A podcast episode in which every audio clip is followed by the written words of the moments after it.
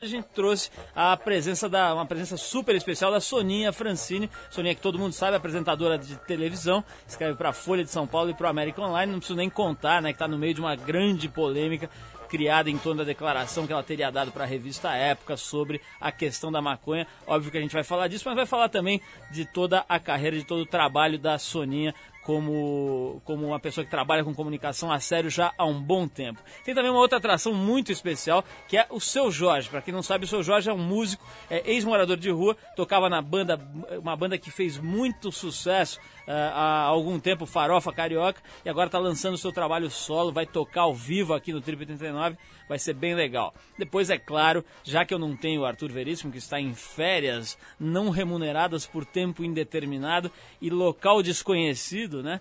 A gente trouxe um outro maluco aqui, que é o Pedro de Lara, para comentar o caso da dona Ana. Ana diz aqui, mandou um e-mail pro Pedro de Lara, é, preocupada porque tinha, tem um namorado e outro dia ele pediu, esse namorado pediu durante os momentos íntimos para que ela o acariciasse em regiões uh, moralmente complexas, vamos dizer assim. Então a gente vai contar para vocês depois quais são essas regiões. Vamos começar o programa ouvindo um sonzinho aqui para relaxar. Daqui a pouquinho tem a Soninha conversando com a gente ao vivo e tem também o seu Jorge, entre outras coisas. Luana Piovani também vai dar o ar da graça hoje aqui. O programa está bem animado. Vamos começar então com uma música que faz muita gente lembrar do auge dos anos 90. A gente está falando do Urban Dance Squad com Deeper Shade of Soul. Vamos lá. Style. Surprise, surprise, so you rub your eyes. Never knew you the yes, so cool as eyes.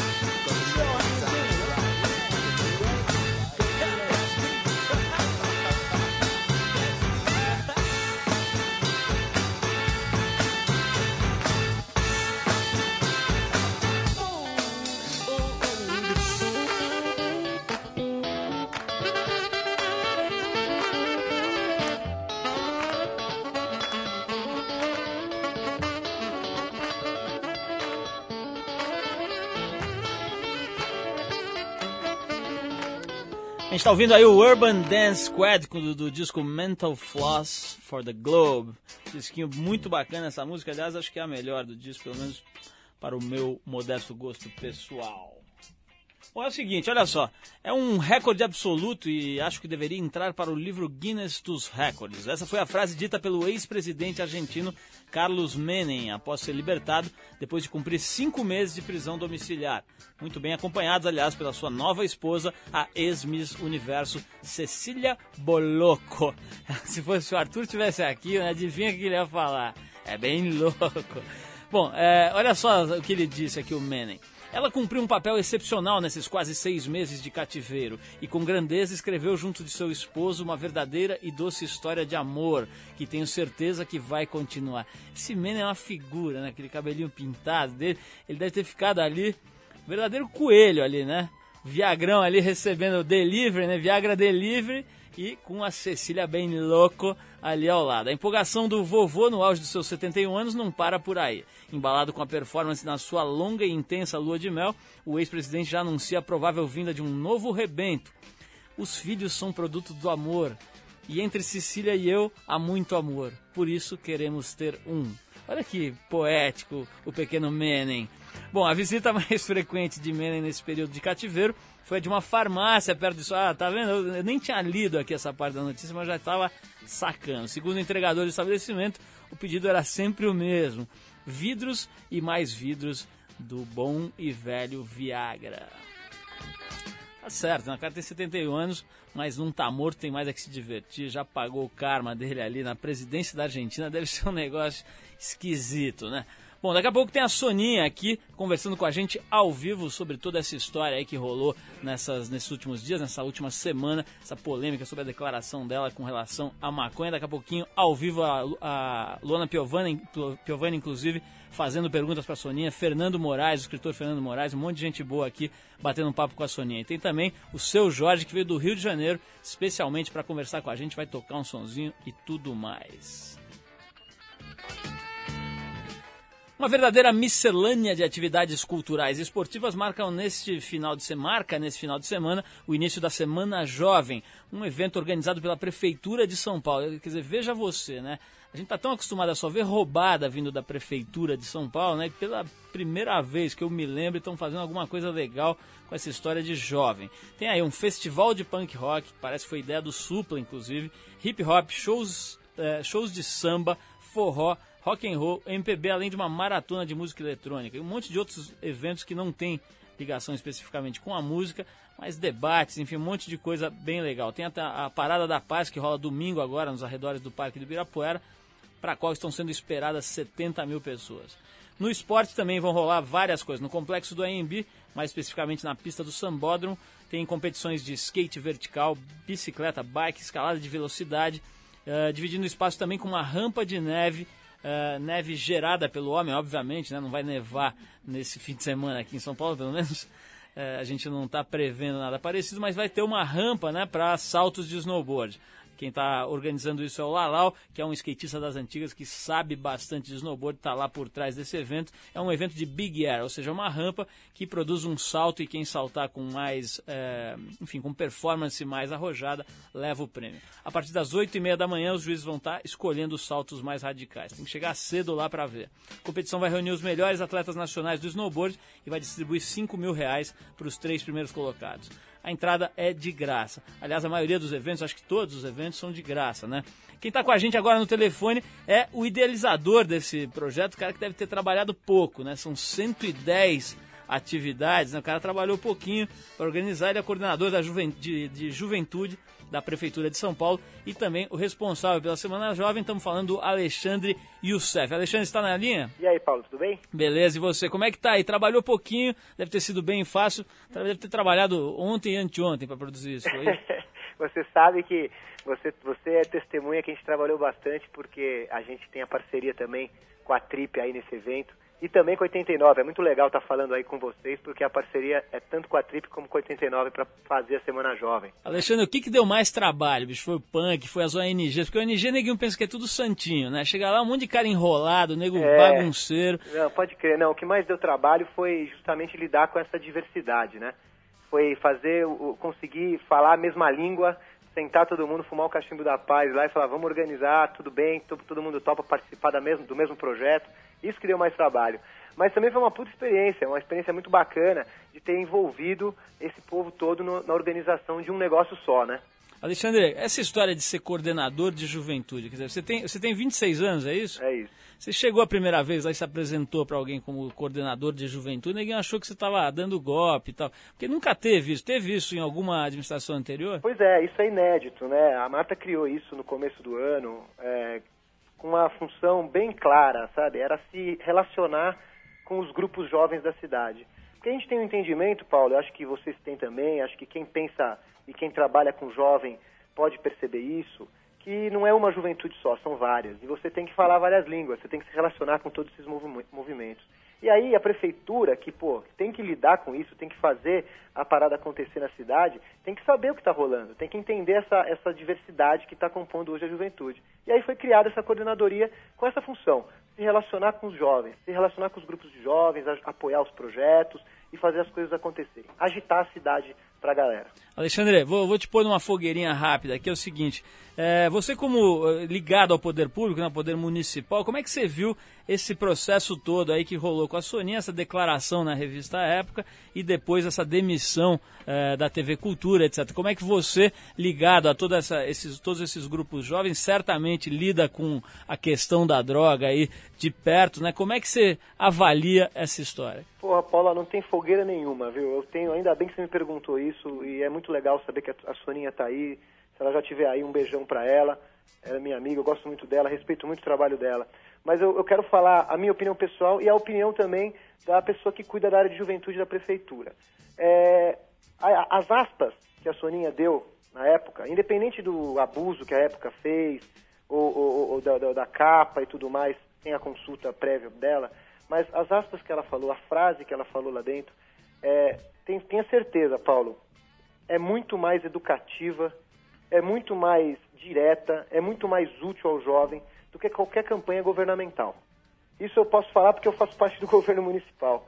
Eu, eu, é, eu senti direto o impacto é, de gerar discussão, de ampliar o debate. E você sabe, ela mesmo, nas próprias palavras que ela, que ela deu, a própria declaração que ela deu para a época, ela buscou isso, né? Ela falou isso, ela anteveu é, toda essa questão, toda essa possibilidade de, de crise, de estresse que rolou depois. Então eu, como, como coordenador de juventude, eu quero dizer que vale muito mais a fala da Soninha para educar o jovem, para colocar o jovem ligado nessas questões, do que até uma propaganda governamental qualquer. Maravilha, Alexandre. É o seguinte, quem quiser saber detalhadamente quais são os eventos, os eventos são todos de graça, não é isso? Não, ou são gratuitos ou são beneficentes, né, revertidos para alguma causa. Né? Quem quiser saber a programação toda, tem algum hot site, algum telefone que possa ligar? Tem, vou te passar um site, que é um site até meio comprido, é www.semanajovem.prefeitura.sp.gov.br. Bom, o cara tem que ter um gravador, né, para acertar esse site. É, é, pois é, esse é o poder público. pior que, gente, pior que a gente não pode pôr na tela, né, os caracteres, porque não tem tela. Mas, bom, de qualquer jeito, o Neguinho tem que ficar ligado, tá nos jornais, saiu bastante coisa nos jornais, né? É, eu vou passar é... um telefone também. Vamos lá. 3315 9077 e Be... ramal 2329. Beleza, Alexandre. Parabéns pelo teu trabalho. São 110 eventos, desde debates culturais até banda punk se quebrando lá no, no, no palco. Parabéns, é bem legal dar espaço para toda essa galera.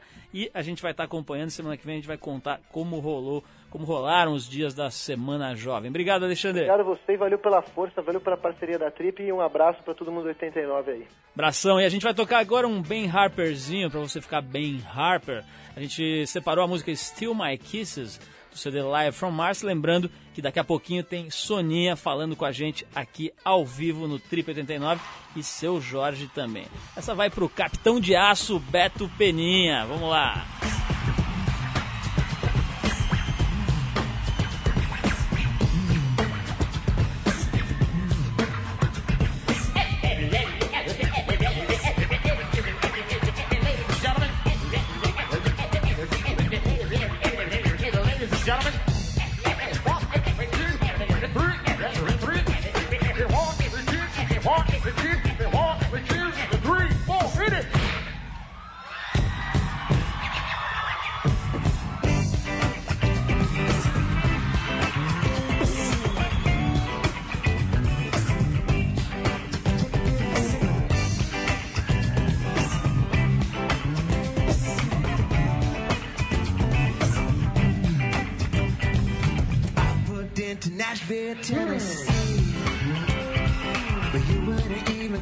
around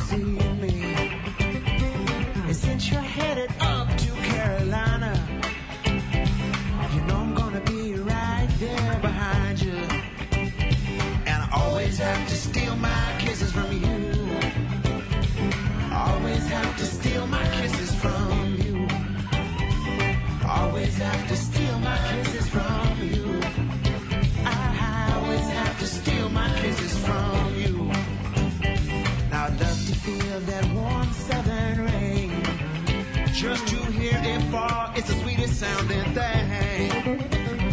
And to see it fall on your simple country dress is like heaven to me, I must confess. And I always have to steal my kisses from you.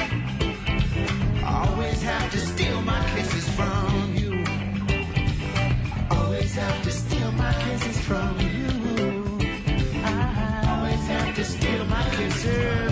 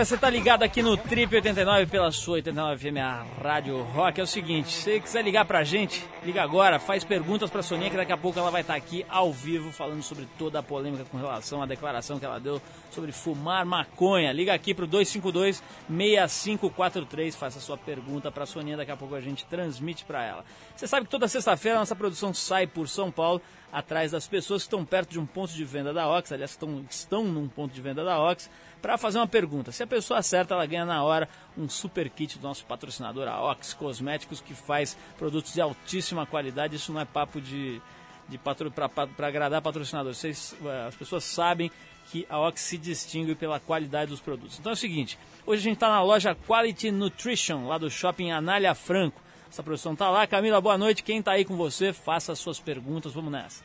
Boa noite, Paulo. Eu tô aqui na Quality Nutrition do Shopping Anália Franco e quem vai participar do Ox Quiz agora é a Michelle. É natural para qualquer pessoa, por mais que ela esteja em plena forma, períodos de altos e baixos na sua performance sexual. Pesquisas já confirmaram que alguns alimentos agem diretamente na libido das pessoas. Nós vamos fazer três afirmações sobre esse assunto e queremos saber da Michelle qual delas é verdadeira. Afirmação A. Para manter a libido sempre em alta, o mais indicado é manter uma alimentação balanceada com carboidratos, proteínas e gordura. Afirmação B. Uma porção de 4 ovos de codorna por dia é suficiente para manter a libido de qualquer um sempre em alta. Afirmação C. O consumo de 2 litros de água ou bebidas energéticas age diretamente na performance sexual das pessoas. Com certeza, afirmação A. Você acabou de ganhar um kit Ox. Pô, meu, meu mito caiu. O que aconteceu com os ovos de codorna? Isso que é o maior papo furado essa história aí de ovo de codorna, amendoim, né? Tem aquela piada, né? Que amendoim a única coisa que faz é que cai a casquinha ali na região e o cara vai tirar, entendeu? Esse aqui é o poder afrodisíaco. Bom, mas vamos deixar essas besteiras de lado. Eu tô aqui com uma pessoa que tem uma trajetória no meio artístico muito interessante. A gente está falando do Seu Jorge. O apelido foi dado pelo baterista do rap, o Marcelo Yuca, devido à simpatia natural do portador do tal apelido. Ele é negro, carioca da gema e amante do samba de raiz. Seu Jorge pode ser considerado um multiartista. A infância complicada em meio à miséria das ruas fez com que ele começasse a trabalhar desde bem cedo. Ele foi borracheiro, relojoeiro, marceneiro, office boy, contínuo de banco, até encontrar seu caminho na música. O seu Jorge foi projetado no cenário musical em 98, quando lançou o CD Moro no Brasil, com a banda Farofa Carioca. Atualmente está trabalhando na divulgação do seu primeiro disco solo, que é intitulado Samba Esporte Fino, e se prepara para interpretar o travesti Madame Satã no cinema, em filme de Paulo Caldas, que é o co-diretor do Baile Perfumado. Seu Jorge, obrigado pela sua presença, que você veio do Rio de Janeiro para estar aqui com a gente, foi muito legal você ter vindo. Eu quero começar te perguntando, que parada é essa que te botaram já para estrear no cinema como um travesti? Na verdade, na verdade, eu ia fazer esse filme. Aliás, boa noite, pessoal da rádio aí, pessoal que tá ouvindo. Rapaziada que tá no, no trânsito, curtindo rock and roll, porque é um rock violento esse, esse trânsito a essa hora. Bom, é, é, na verdade eu não fiz o Madame Satã, fiquei um mês e meio trabalhando e por causa do disco, o disco ficou legal, eu tinha acabado de chegar dos Estados Unidos, mixei o disco Mário. O disco ficou bem legal, aí eu pensei em lançar o disco, aí não estava bem com o personagem, o diretor falou, pô, você não está jogando bem no time, é melhor você sentar no banco um pouquinho. Como eu sou do time, fiquei lá no banco torcendo. Quatro dias passou, o Fernando Meirelles e a Kátia Lund me convidaram para fazer Cidade de Deus. Esse filme sim eu fiz. Eu fiz esse filme, a gente fez agora no período de junho e julho. É, terminei e fiz, acabei saindo do filme e fazendo um outro espetáculo, um espetáculo de teatro com Ivaldo Bertazzo, Elza Soares, Rosi Campos, Folias Guanabara. Teve aqui em São Paulo, a gente fez duas semanas de temporada no Sesc Piranga, terminou. Ah, agora estou fazendo esse disco e acho que eu vou fazer o filme do Babenco, o Carandiru. Jorge, como é que é essa história de ter morado três anos na rua? Além de tudo, Não foram três, foram sete. sete anos. Minha, minha produção tá muito boa, que ela fala o filme que ele não fez, três anos é sete, mas vamos lá, né? Pelo Não, menos na você é o seu Jorge, sim, né? sou eu, meu. Então tá bom. Olha só, o, o- eu queria saber o seguinte, é, preto, pobre, morando na rua, quer dizer, no Brasil acho que é difícil pensar na condição mais difícil, né? Como é que foi esse período? Foi, de- é, foi um período jogo duro, mas assim, o que aconteceu comigo particularmente foi uma fatalidade. Eu sempre tive minha casa. Era pobre, era, era difícil, mas era eu, minha mãe, meus, meus irmãos e a família. Depois que eu saí do exército, eu perdi um irmão numa chacina, num bairro do Rio chamado Belfor Roxo, Gogó da Ema. E aí nós perdemos a nossa casa, os bandidos invadiram a casa. Aí eu, um, um irmão foi na casa de um parente e lotou, outro foi pra casa do outro parente e lotou, a mãe foi pra casa de um parente e lotou e eu, sobrou eu. Puta, dança Aí ninguém virou pra mim e falou assim, pô, você... aí eu virei, inventei de ser músico. Porque eu desde os 10 anos eu queria ser músico. Aí ninguém falou, você tá maluco, meu irmão. Você é negão, não estudou, acabou de ser expulso do exército, não tem documento, não tem emprego, perdeu o irmão, não tem casa, você quer ser músico? Ó, não vem pra cá não, que você vai me arrumar problema. eu fui morar na rua, com 3 anos morando na rua, já tocando alguma coisa. Fui convidado para uma companhia de teatro, do qual fiquei 4 anos. Aí fiz 26 espetáculos com eles. É, é, me formei como ator com eles, era o Antônio Pedro, Luciano Vasconcelos, Ricardo Petralha. Aí, em 98, eu fundei o Farofa, foi quando eu saí da rua. Aí deu tudo, uma, deu, foi certo, foi legal. Inclusive, estava tocando bem Harpen antes, né? Eu estava lembrando que a gente fez o free jazz juntos e viajamos juntos, foi super legal. É, eu sofri várias coisas na minha vida e uma das coisas que eu sofri foi muito o complexo, né? O complexo de estar num, não s- acho que todo mundo merece ter coisas boas, ter um carro legal, uma- um plano de saúde, a sua família tá tudo bem. Não é uma coisa só para mim, ou só para você, ou só para um ou para outro. Então eu sofria do complexo de não ter tido essas coisas. Uma vez eu fui no Free Jazz e me senti mal porque ninguém, não tinha ninguém da minha tribo ali, entendeu? E não consegui entrar e voltei muito, muito aborrecido com aquilo e, e resolvi, falei, bom, o dia que eu for naquele negócio, eu vou tocando e eu consegui. Então, tocando bem eu tava lembrando, porque a gente viajou junto, o Howard Johnson, eh, o David Matthews, viajamos junto, e a o Farofa e o eh, do Howard Johnson, o Keb Moore e, o- e um guitarrista da pesada, que agora não me lembro o nome dele. Você mantém contato com a galera que você conheceu, que conviveu com você na rua? Quer dizer, depois de ter dado essa virada toda, de hoje ser um artista com CD, com show, e que, enfim. Pô, os já- caras me encontram e choram muito, né, cara? Como é que é essa história de encontrar os caras? Ah, eu encontro com alguns, alguns estão na contravenção, outros continuam estagnados no mesmo lugar, porque é muito difícil, entendeu? É muito difícil. Então, assim, eu, eu pretendo um dia, cara, me tornar uma pessoa importante nesse país pra poder fazer alguma coisa nesse sentido, que eu conheço bem aquele negócio ali, entendeu? Então não é tão simples assim, chegar o Estado, recolhe, bota, dá um pedaço de pão, dá um cobertor, um negócio de um café com leite, é mais complicado o negócio. Tem muito profissional na rua, e tem muita gente que mora na rua, e não necessariamente é morador de rua. O cara mora durante a semana, o cara trabalha catando papelão, trabalha catando lata. Então, o orçamento é muito difícil. É um povo que faz parte da exclusão, que ganha menos de 80 reais por mês. Então, é uma galera que mora na rua, porque não dá para o cara ficar indo para casa e voltando. E aí e são confundidas pela polícia, pelo, pelo, pelas pessoas de má índole, como tacar fogo, queimar, tacar ovo, a humilhação, assim. A gente já, na rua, já passa por tanta coisa, entendeu? Todo dia você acordar com um terçol no olho, acordar com uma ferida no olho, uma ferida no rosto, uma coisa que, que pega na sua pele. É, é, é- é muito desagradável. E suportar tudo isso calado é uma coisa que é para poucos, entende? E mesmo assim, um povo de rua consegue suportar essa, essa, essa, essa verdade, aceita, na, na esperança de acontecer. O que aconteceu comigo é uma, é um- foi uma coisa muito boa, assim, eu sou uma estatística. O que acontece comigo é um, um milhão de tentativas acerta uma, entendeu? Foi o que aconteceu comigo. E foi, mais uma vez, a arte, né? assim.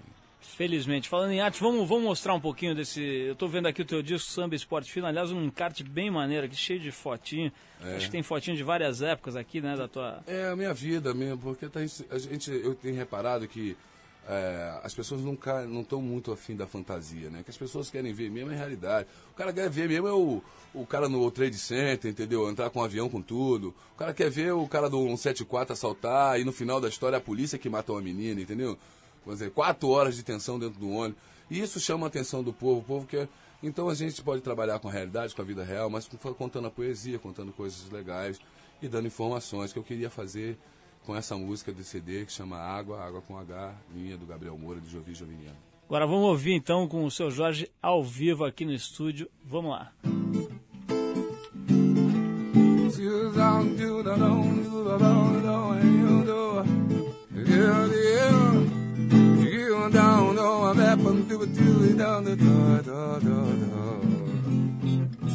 O seco deserto está tomando conta do planeta. Água doce, bebível, potável está acabando. Poluição, devastação, queimadas, desequilíbrio mental, desequilíbrio do meio ambiente. Segundo as previsões dos cientistas, de padres, de pastores e budistas, de ciganos, pai de santos, Hare Krishnas. O tempo vai secar e o sol vai carcomer e água pra beber não vai ter. Água pra lavar não vai dar. Água pra benzer e água pra nadar. Nada, nada. Água pra beber não vai ter. Água pra lavar não vai dar. Água pra benzer e água pra nadar. Nada, nada, nada. O seco deserto está tomando conta do planeta. A água doce, bebível, potável está acabando. Poluição, devastação, queimadas, desequilíbrio mental, desequilíbrio do meio ambiente. Segundo as previsões dos cientistas, De padre, de pastores e mendigos. De ciganos, pai de santos, Hare Krishna. O tempo vai secar e o sol vai carcomer. E água pra beber não vai ter. Água pra lavar não vai dar. Água pra encher e água pra nadar. Nada, nada. Água pra beber não vai ter. Água pra lavar não vai dar. Água pra encher e água pra lavar. Nada, nada, nada. Nada, nada, nada, nada.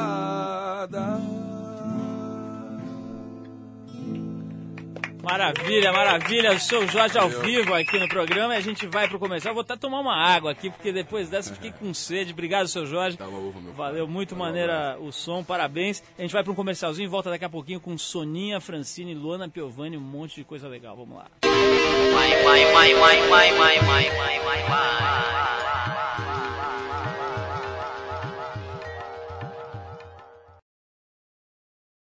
Estamos apresentando Trip 89.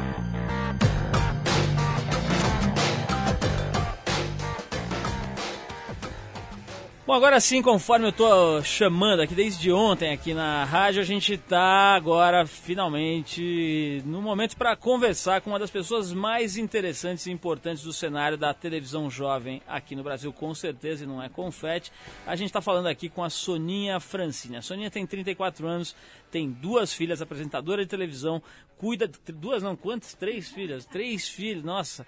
Soninha tem três filhas, faz um monte de coisa, apresenta televisão, escreve para jornal, faz o diabo, enfim. E, e não- agora essa semana retrasada, domingo retrasado, né? É isso, né? Domingo retrasado, domingo passado, É. domingo passado, como todo mundo já nessa altura já sabe, a revista Época publicou uma capa e uma reportagem falando das pessoas que fumam maconha e que declaram e que se declaram a favor da discriminação e colocou a Soninha nessa capa ah, ao lado de uma frase em letras garrafais: Eu fumo maconha. Isso gerou, desencadeou uma, uma polêmica, uma repercussão bastante grande.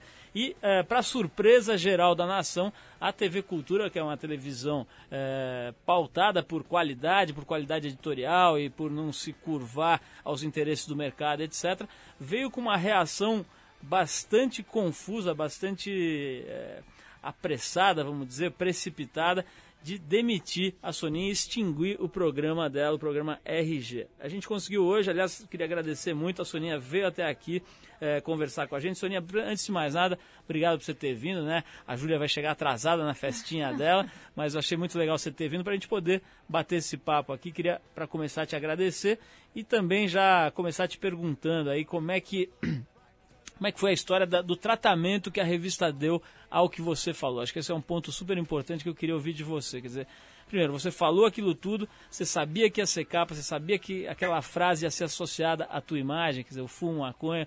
Como é que foi esse tratamento dado pela revista às suas palavras? Olha, não tenho nenhuma queixa com a época em relação ao que está escrito lá na matéria. Na verdade, eu falei muito mais do que aquilo. A gente conversou durante uma hora e, eu- obviamente, a repórter teve que resumir a conversa. Mas ela resumiu com muita correção, muito fielmente. Ela conseguiu pegar todos os pontos e, e- e botar ali naquele quadro. Realmente, aquilo é o que eu penso. É, é um belíssimo resumo.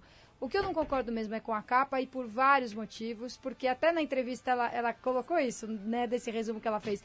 Eu sempre tenho medo que as pessoas vão entender errado, porque toda vez que você fala, defende, não, eu sou a favor da discriminação porque eu acho que faz menos mal, que causa menos mal para a sociedade, alguém vem falar, é apologia, você está querendo que todo mundo fume, você está dizendo que fumar é legal e não sei o que, não sei o que lá.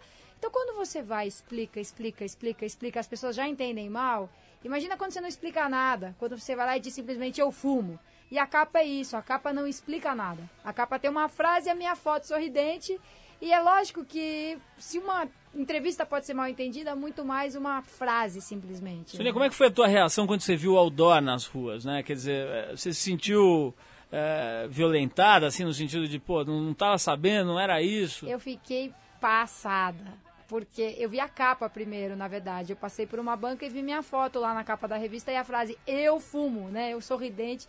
Eu fiquei arrasada, porque eu não sabia mesmo. Eu não estava posando para uma foto de capa, era uma ilustração. Você tem lá o depoimento e do lado daquilo tudo que a pessoinha aqui falou, sabe? Então eu levei um susto, eu fiquei super constrangida. Eu que normalmente ando na rua e muita gente nem me conhece, né? Eu trabalho em canais pequenos, tal. É, eu fiquei com a impressão que todo mundo estava olhando para mim. Foi muito, foi muito constrangedor, porque eu sabia que muita gente ia entender errado, né? Se eu tivesse direito a uma única frase, vocês me dissessem, fala uma frase aí. Que frase você diria sobre maconha? Não seria essa, eu fumo. Por causa da incompreensão toda. Precisa explicar, pombas. Sonia, e eh, você falou da tua reação quando você viu a revista, etc. E quando você soube que você tinha sido sumariamente demitida da TV Cultura, como é que você ficou? Olha, eu fui, fui realmente chamada na sala da diretoria e me comunicaram que era impossível permanecer na casa, que eu tinha colocado a cultura numa sinuca de bico. Assim, você colocou a gente numa sinuca de bico, né? Foram esses os termos. Como é que a cultura vai lutar por qualidade na programação se você se tem uma apresentadora que fala uma coisa dessas? É, como é que a gente vai, vai se defender?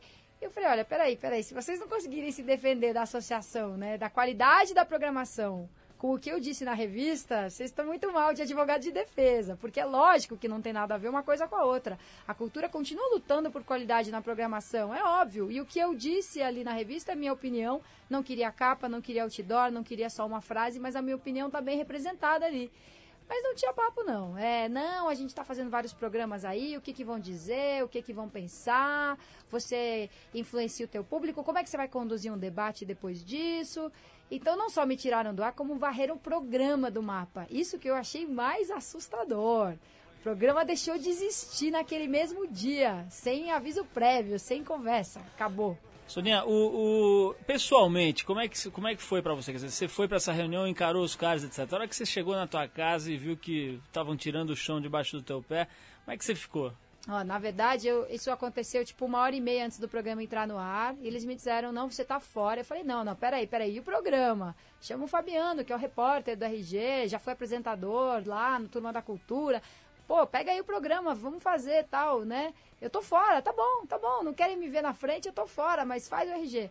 Não. Aí eu falei, então, peraí, peraí, posso ir lá avisar a produção? Porque eles não sabem. Tá todo mundo botando fita no ponto, convidado tá chegando. Posso ir lá avisar a produção que não tem mais? Pode, tudo bem, assina aqui. Me apresentaram já a rescisão, tipo em cinco linhas, uma, uma folha única assim. Assina aqui, é, escreve ciente. Ah, pois não. Assinei e saí da sala e fui lá pra produção e falei, ó, pessoal, tô fora. Vou limpar minha mesa, avisa lá os convidados que não precisa vir mais, que não tem programa. Aí ficou todo mundo passado, de queixo caído, ninguém sabia o que fazer. Aí subiu na hora do programa o comunicado lá no ar, tendo em vista que ela declarou, né, que não respeita uma lei vigente, não podemos mantê-la na casa tal. Na mesma hora os telefones começaram a tocar, aquilo lá virou o pregão da bolsa. Então, daquela hora até agora, não parei de falar sobre isso. Porque todo mundo queria que eu me explicasse, menos a cultura. A cultura me tirou do ar, né? A cultura me cortou o direito a qualquer palavra, a qualquer esclarecimento, a qualquer argumentação. Mas todo mundo queria me ouvir.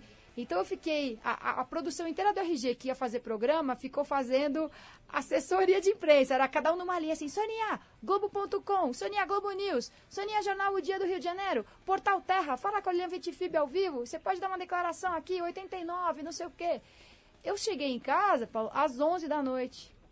Eu fiquei só dando entrevista, depoimento, esclarecimento, explicação, opinião, debatendo, discutindo. Ainda saí de lá, na verdade, 11 nada, estou viajando. Eu fui pro programa da Adriane Galisteu na Record. Depois disso é que eu cheguei em casa, ainda entrei ao vivo no outro programa de rádio. Então, é, não, não, não teve nem o tempo, assim, para eu fazer outra coisa a não ser debater, o que, na verdade, é muito bom, né? Tô exausta. Agora, Sônia, Mas- eh, antes de perguntar, se eu quero te fazer uma pergunta que é o seguinte: se você pudesse voltar no tempo, você falaria para a época, você faria tudo de novo, ou você mudaria de, de atitude? Única, a única atitude que eu teria de mudar era lembrar de pensar. se- será que eles vão usar minha foto na capa da revista? Porque não me ocorreu, entendeu? Imagina, eu, eu nunca. Eu sei que eu não sou tão conhecida assim. Eu nunca imaginei que eu seria a capa da época ou de qualquer outra revista desse porte, dessa circulação. E muito menos num assunto que é super delicado, que tinha mil visões diferentes. Vou estar eu lá, grandona, primeiro plano. Não pensei. Então não dá nem para eu me arrepender de uma coisa que, na verdade, eu não pensei. Mas a, a entrevista eu faria igualzinho, Paulo. Eu sempre quis que alguém falasse claramente. Nos debates que eu fiz, na MTV, na TV Cultura, em escola, em jornal, eu sempre quis que as pessoas falassem claramente. As pessoas vão lá e falam metade. Sabe? Falam metade, não falam tudo, não falam a real. Então, quando me perguntaram, eu falei a real. Olha só, vamos dar uma pausa para ouvir uma música, depois quero conversar mais com você. A gente tem um monte de gente aí que vai entrar por telefone fazendo perguntas para a Soninha, inclusive a Luana Piovani, deve entrar o Fernando Moraes, o escritor, um monte de gente legal. Se você quiser fazer também a sua pergunta, liga pra gente, 252-6543. Vamos para uma musiquinha, a gente vai tocar o Strokes com Hard Explain, daqui a pouco a gente conversa mais com a Soninha Francini.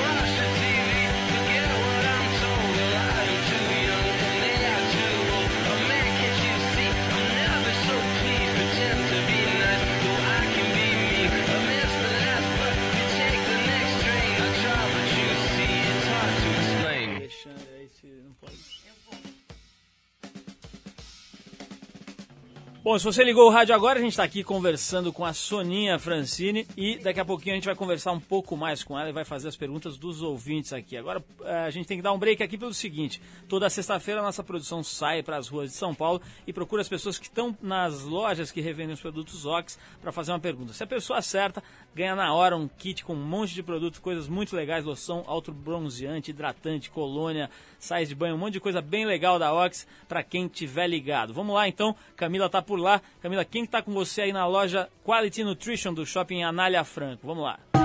Oi, Paulo, eu tô aqui de novo. E quem vai participar do Ox Quiz agora é a dona Edna. É muito importante o equilíbrio ácido alcalino no corpo. É melhor comer mais alimentos alcalinos porque níveis ácidos elevados podem perturbar o funcionamento saudável do organismo. Nós vamos citar dois grupos de alimentos e gostaríamos de saber de você qual deles é composto apenas por alimentos alcalinos. Grupo 1: carne de porco, tomate e ameixa. E grupo 2: mandioca, banana e amêndoas. É do grupo 1, não é? A senhora acabou de ganhar um kit Ox. Olha só, a dona. Como é que é? A dona. Não, não escutei o nome dela, mas olha que se deu bem, né? Dona Edna, muito bem, dona Edna. Boas compras aí, compra mais coisas da Ox que você vai se dar bem. Bom, estamos de volta aqui conversando com a Soninha Francine aqui no programa. E é o seguinte, Soninha, estou com um monte de perguntas aqui, tá entupindo as linhas de telefone. A gente está aqui com a pergunta do. Olha só, essa pergunta aqui é legal. Do Bruno, Bruno de São Paulo, aqui dizendo o seguinte: Soninha, você, depois dessa história toda, já recebeu propostas, outras propostas de trabalho?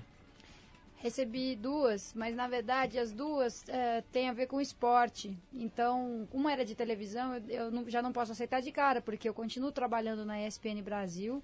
E outra é de, de internet, então não sei, preciso ver, preciso estudar. Olha só, o Ricardo Assunção está dizendo aqui, eh, Soninha, eu queria te perguntar o seguinte, não houve uma ingenuidade da sua parte em declarar o fato, tendo em vista que você é uma pessoa pública e que você estava falando com a imprensa, quer dizer, você daria para sacar essa repercussão, você não acha que foi um pouco ingênuo? Não, porque eu previ uma repercussão e eu queria uma repercussão porque eu quero esse debate. Porque a qualquer momento, se alguém me perguntasse minha opinião, se é a favor da discriminação, sou. Por quê? Por isso, isso, isso e aquilo. Porque não existe só um tipo de pessoa que fuma maconha no mundo. Porque a gente tem hoje a lei que diz que quem fuma maconha é criminoso e uma, uma evolução dessa lei será, já está até meio previsto isso assim, não, então quem fuma maconha é doente e precisa de tratamento. E essa não é a realidade. Do mesmo jeito que as pessoas têm relações diferentes com o álcool, podem tomar só numa festa, tomar todo dia, tomar um porre, ser alcoólatra, não ser alcoólatra, e ser alcoólatra é uma doença, as pessoas têm diferentes tipos de relação com a maconha. Isso é fato, não estou inventando, não estou fazendo propaganda. Tem gente que usa maconha que não é criminoso, não quer ser, e também não é doente. Então eu queria fazer esse debate, eu esperava uma repercussão, não esperava uma repercussão tão grande. Só a ingenuidade foi achar que não, que foi não achar que eu podia ser a capa da revista, podia estar simplificado pra caramba o que eu disse num outdoor no meio da rua. Você, vai, você, você pretende processar a revista, Soninha? Você tem, você tem vontade de, de reclamar? Pretendo, a gente já está fazendo uma reunião com o advogado, Angeli também, porque a gente não concorda com esse uso. A gente concordou em dar uma entrevista para a época, não em posar para a capa, para um anúncio publicitário com aquelas três palavras ali associadas à nossa imagem, né? Como se fosse um balãozinho ali da gente falando aquilo, totalmente fora de contexto, sem as explicações. Então, sim, nós vamos, eh, vamos estudar, vamos entrar com uma ação. Olha só, tem uma pergunta aqui do Murilo Aguilar. Ele pergunta assim, Soninha, você acha que a, a TV Cultura deve ter se arrependido? Aliás, eu vou emendar na pergunta do Murilo o seguinte. você acha que eles previam que iam ser é, é, endemonizados, né? Porque o que tem de gente falando mal da cultura por conta disso, né? Impressionante. Inclusive na imprensa, muita gente criticando, considerando... O Fernando Moraes escreveu é, é, comparando a, a coisa do Talibã e etc. Como é que você, você imagina que esteja a cabeça dos caras que tomaram essa decisão hoje? Olha, acho que eles tomaram essa decisão pensando na própria segurança, na própria imagem, sabe? O que, que vão dizer depois do presidente do conselho, o que, que vão dizer da TV Cultura? Vamos limpar aqui a nossa imagem. Quer dizer, a gente limpa a imagem da TV e deixa a merda rolando na sociedade, sabe? Ah, que se dane, quem entendeu errado que entenda, quem achar que é apologia que ache. Então, em vez de tentar é, esclarecer, melhorar o debate e garantir assim, ó, gente, peraí, vocês podem estar entendendo errado, mas a gente conhece a nossa apresentadora, a gente sabe quem ela é, que ela é responsável, que ela é sensata. Em vez da TV comprar essa briga para tentar fazer as pessoas entenderem, ela fugiu da briga, né? Deixou isso pra lá. E acho que não esperava mesmo que tivesse tanta reação, que tanta gente ou me conhecesse ou fosse simpatizante com a minha causa. Soninha, tem o Marcelo Luiz da Silva perguntando aqui. Soninha, como é que foi o seu primeiro contato com a maconha? Olha, a primeira vez que eu decidi que eu, que eu um dia queria experimentar, eu tinha 10 anos, eu vi uma palestra sobre os efeitos de todas as drogas e eu vi a cocaína. Injetaram cocaína num ratinho lá, falei, Deus me livre. Ficou o rato todo arrepiado, com o olho esbugalhado, se debatendo na gaiola. Falei, credo, credo, que, pra que isso? Eu não quero. Aí ele falou de heroína, que era uma droga que causava, que era muito agressiva, muito destrutiva, mostrou lá os slides, nego com síndrome de abstinência, sabe? Pele de peru frio, aquele bocejo, aquele espasmo travado, maxilar, sabe? Falei, credo, mesmo que seja bom, não quero correr esse risco todo, não. Aí ele falou, ah, maconha tem isso, isso, isso, e não causa tanta dependência, isso, isso e aquilo. Eu falei, ah, interessante. Se um dia eu queria experimentar maconha, tenho certeza que dependente eu não vou, eu não vou ser tal.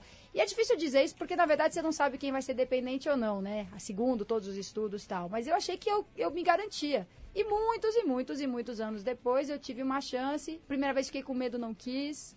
Segunda vez eu experimentei, não senti nada. Eu falei, pô, mas é que, que os caras sentem afinal de contas? Aí experimentei uma outra vez e falei, ah, tá, então é essa sensação, ah, essa sensação é interessante passou a sensação, não tive nenhuma crise horrível, sabe? Não tive depressão, não tive vontade de fumar imediatamente de novo. Então eu falei, ah, acho que dá para usar sem que isso me torne uma pessoa dependente, nem marginal, louca, agressiva, criminosa. E é isso, meu, eu faço um uso hiper eventual, hiper esporádico, sabe? Eu trabalho muito, eu não tenho tempo para lazer, pega na garganta, resseca, eu preciso falar muito. Não sou dependente, não sou viciada. Tem uma pergunta aqui do Zulu. Ele, eu não sei, eu não, não, vi esse programa, não sei bem do que se trata, talvez você saiba. Ele pergunta o que, que você achou da postura do deputado Afanásio Jazade durante o programa Melhor da Tarde da Bandeirantes. Você sabe qual foi? Claro, é, eu estava lá. Ah, tá, é... um debate. Olha, o Afanásio Jazade não me surpreende nem um pouco. Quem não conhece o Afanásio Jazade? O Afanásio é daquele jeito. Ele não está lá para debater, ele não está lá para discutir, ele está lá simplesmente para arrasar qualquer possibilidade de diálogo e foi isso que ele fez. Me irritou especialmente ele querer distorcer deslavadamente o que eu estava dizendo. Que eu disse, Paulo, que se eu fosse presa um dia na rua, eu podia dizer, não, vem cá, te dou uma grana, você me libera e tá tudo bem. Mas eu nunca faria isso, meu. Se eu fosse presa, eu falasse, ah, então tá bom, então vai, então me leva pro distrito. Dizem que essa é a lei, sabe? Vou peitar isso. Vou assumir isso em público, não vou livrar minha cara. Porque um monte de gente passa por isso e eu não quero que isso aconteça mais. Eu, no meio de, disso tudo, ele me interrompeu no meio e falou, o quê? Você ia dar dinheiro pro guarda? Você tá dizendo que ia subornar um policial? Eu estava dizendo que isso acontece diariamente, só que eu ia fazer o contrário disso. Então não dá, não tem diálogo possível, não tem discussão com ele. Já, já sei disso, não me surpreende. Me espantou um pouco mais a, a psicóloga que estava no programa também, que também não estava entendendo nada do que eu estava falando. Isso que me deu mais medo. A Soninha, ao mesmo tempo, está sendo uma experiência interessante de teste da mídia, né? Quer dizer, você está sendo é, meio que uma cobaia, experimentando e sendo testada em tudo que é tipo de mídia, né? Qual que está sendo teu, a tua avaliação da mídia nacional nesse episódio como centro de, de atenção? Cara, a mídia está tendo uma atenção muito interessante. Programas que normalmente não falariam de maconha estão falando com o maior cuidado, com a maior delicadeza, entendeu? Tirando um Afanásio Jazade, que aparece de vez em quando, não é para discutir com ninguém, é só para barbarizar. Em geral, as discussões são super equilibradas. Pra você ter uma ideia, ontem eu fui num programa da Rede Vida, é, que é uma emissora ligada à Igreja Católica, né? Uhum. O programa da Rede Vida, apresentado por um capitão da Polícia Militar, e eles me chamaram para falar, para falar minha opinião. Por que, que eu defendo a descriminalização da maconha? Baseado em quê? Entendeu? E chamaram o capitão Ferrarini, que tem um trabalho de, de dependentes, tal, a, a coronel, aliás, para discutir comigo. Bom, uma discussão, assim, nem era uma discussão. Eu falei o meu ponto de vista, ele falou dele, eles perguntaram para as pessoas na rua, consultaram um delegado do DENARC. Muito franco, sabe? Muito tranquilo, um debate com a polícia militar. Quando que você imaginar um negócio desse antes? Soninha, vamos fazer mais um breakzinho para tocar um som aqui. É, a gente ganhou mais um tempinho aqui da direção. Aliás, olha só, a direção da rádio aqui deu mais um tempo que achou viu a importância desse debate. Tá quer dizer, vendo? mais uma... A mídia tá, tá em cima do lance, cara. Muito legal. Vamos tocar então um sonzinho que é dica do meu caríssimo amigo Zorzella. A gente, aliás, ele que mandou esse som pra gente. Olha só essa faixa. É simplesmente Ozzy Osbourne tocando Staying Alive dos Bee Gees. Vamos tá ouvir? Vamos ouvir, dá uma ouvida aí.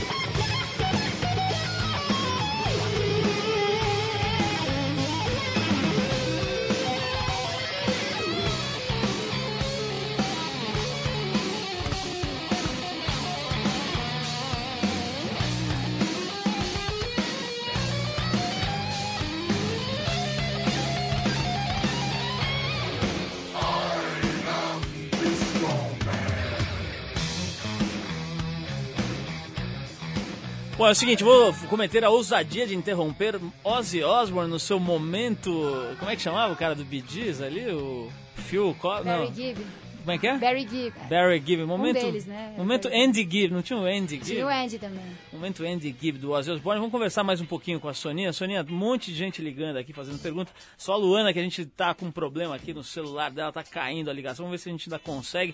Mas olha só, de que forma... Eu queria deslocar um pouquinho o foco, de leve o foco do papo, Uhum. e perguntar o seguinte. Como é que você, eh, que é budista, praticante, etc., como é que o budismo te auxiliou, te serviu nessa hora em que você precisou encarar uma braba aí? Nessa hora da discussão toda? Essa hora de ter que encarar a pressão social, né? Ah, o tempo todinho. Nunca fui tão praticante da minha religião. Se bem que você pratica ou não pratica, né? O tempo todo. Então, o que que, o que, que a gente... O que, que o budismo diz? Que parece coisa de louco. É que você não quer resolver os seus problemas, não quer que o mundo inteiro mude para você ser feliz. Porque não vai dar certo nunca para começar. E é isso que tá todo mundo fazendo, tentando fazer as coisas do seu modo para ser feliz e que se dane o resto. Primeiro eu e os meus filhos, minha família, meus amigos e depois o resto e olhe lá, né? E não é isso que eu fiz desde o começo, assim. Eu sacrifiquei o meu conforto, o meu sossego, porque eu podia ficar lá fumando escondido e um abraço. O mundo caindo, pegando fogo, e eu lá quieta, no meu apartamentinho, legal tal. Então eu quis sacrificar o meu conforto em nome de um bem-estar, do fim de um sofrimento dos outros. Então, em cima disso, dessa convicção que eu tenho, eu, eu enfrento essa parada, sabe? Então, quem quiser conversar comigo, eu vou conversar com todo mundo, sabendo que tem gente a favor, tem gente contra, gente compreensiva, gente intolerante, gente preconceituosa, gente disposta a analisar. Então, você está preparado, assim, para um mundo cheinho de obstáculos, cheio de obstáculos, e você vai enfrentando calmamente, vai passar, os momentos difíceis vão passar, os bons também vão passar. Você vai indo com calma, tentando fazer o bem. Tem, tem aquela história de, de funcionar como a água, né? A água encontra os obstáculos e dá a volta. e- Exatamente. Ou você tá nadando na correnteza, se você for pegar e se agarrar, né, passa um galho, você pega tal, você vai afundar. Não, você vai, vai nadando, vai indo, vai, vai olhando para as pessoas pensando, meu, esse cara tá falando essa besteira, sei lá, se tiver, mas ele pensa que ele tá certo, ele, ele tem a razão dele, ele acha que ele tá certo, ele pensa que isso que é, faz as pessoas felizes. Então, calma, sabe? Vamos conversar. Soninha, antes de encerrar, eu queria te fazer uma pergunta, assim, curiosidade pessoal. Como é que foi a reação de pessoas, assim, como, por exemplo, sua sogra, o zelador do prédio, sabe? As pessoas que, pô, estão te vendo trabalhando ali o dia inteiro, de repente, você vira, assim, dá mais ibope que a casa dos artistas, de repente. Não, né? né? ainda não. ainda não. Foi estranho, assim, a primeira reação que chegou pra mim foi a do meu sogro, porque alguém parou ele na rua e falou: É, essa Nora tá na, tá na revista, né? Não sei o quê. Aí ele não sabia muito bem como lidar com isso, lógico. Aí meu sogro é super próximo, super querido e tal, mas a gente não conversa bem, né? De intimidades, assim. Mas ele resolveu super bem, porque de cara ele me ligou. E aí, Soninha, tá queimando um escondido. Eu sei que ele é absolutamente contra, entendeu? Mas ele preferiu falar logo e já, antes de me encontrar e ficar um negócio assim, então ele já falou. Mas eu achei que ele tinha lido a matéria toda, tal. Não sabia ainda que era foto na capa, né? Então teve essa reação, várias outras pessoas, pô, meus parentes, sabe? A irmã da minha avó ficou super preocupada. Meu Deus, o que, aconteceu com ela? O que, que ela tá fazendo? O que, que tá acontecendo?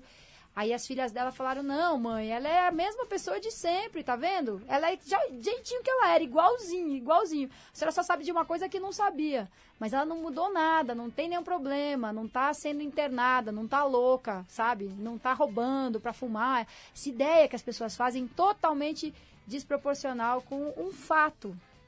Soninha, queria te agradecer muito. Infelizmente a gente está com o tempo já estourado, mas queria te agradecer muito pela tua presença e principalmente te cumprimentar pela coragem, pela opinião. Quer dizer, o Brasil, e, aliás, o mundo está precisando que as pessoas se coloquem, né? Coloquem suas opiniões, não fiquem em cima do muro, não fiquem se escondendo. Você sabe, a gente acabou de fazer uma edição da Trip eh, se boa. colocando, né? Eh, se colocando a favor da discriminação como, como forma de educar e de dar- jogar luz sobre o assunto, não, não incentivando e não eh, enaltecendo nenhum tipo de, de, de substância, nem cigarro, nem álcool, nem nada, mas eh, jogando luz sobre a questão, uma forma de educar as pessoas. Eu acho que é o que você está fazendo, aliás, é o, que, é o que você faz como profissão desde sempre, né? desde MTV, desde de todos os espaços que você tem. Queria te dar os parabéns de novo e dizer que fiquei muito contente por ver que você está tirando de letra e quem deve estar preocupado nesse momento é quem tomou essa atitude de, de te demitir. Obrigadão, Soninha. Obrigada, Paulo. Se o tempo é curto é porque eu falo demais, cada resposta gigante, mas eu adoro estar aqui. A 89 sempre quer me ouvir, ouvir as pessoas, ouvir opiniões diferentes, bota lá um debate, armas, violência, drogas. Então é muito bom estar aqui, muito bom estar no Trip especialmente, porque a revista já expôs isso tantas vezes. Uma entrevista com a Tina Suzuki um tempão atrás, entrevista com o Casé ainda outro dia, com a Marisa Monte, com a Fernanda Torres. Você fuma, já fumou, é a favor, é contra? Essa matéria super ponderada, prós, contras, benefícios, malefícios. Então é isso, meu. Podem discordar de mim, achar que não. Não, prefiro que fique como tá. Prefiro que seja crime. Não concordo com isso, mas tudo bem. Agora, pelo menos entendam o que eu tô falando e por que que eu tô falando. Então, e vambora. Bora conversar. Isso aí, Soninha. Brigadão. Obrigado também ao pessoal do 89 que deu tempo a mais. Aliás, parabéns pelos 16 anos. Estive lá no show, marradão, não acreditei. Tinha, sei lá, 4 mil neguinhos, um monte de gente lá. Vixe, eu fiquei Jam- ouvindo em casa. Jam Session só faltou o Jimi Hendrix e Jesus Cristo, né? O resto tava lá e... Quem disse? Real- é, acho que eles estavam também, né? Pode crer. Bom, é isso, Soninha. Brigadão. A gente vai terminar. Hoje não tem nem ficha técnica. Obrigado para todo mundo que está acompanhando o programa aí. E sexta-feira que vem, nove da noite, tem mais uma. Brigadão. Obrigado ao Ikeda que deu aquela força hoje aqui. E um abraço pro Marcelo Leitão, pra galera que tá ouvindo a gente. Um monte de gente mandou pergunta aqui. Obrigado a todos. E a gente fica por aqui voltando sexta-feira, nove da noite. Abração. Tchau, tchau.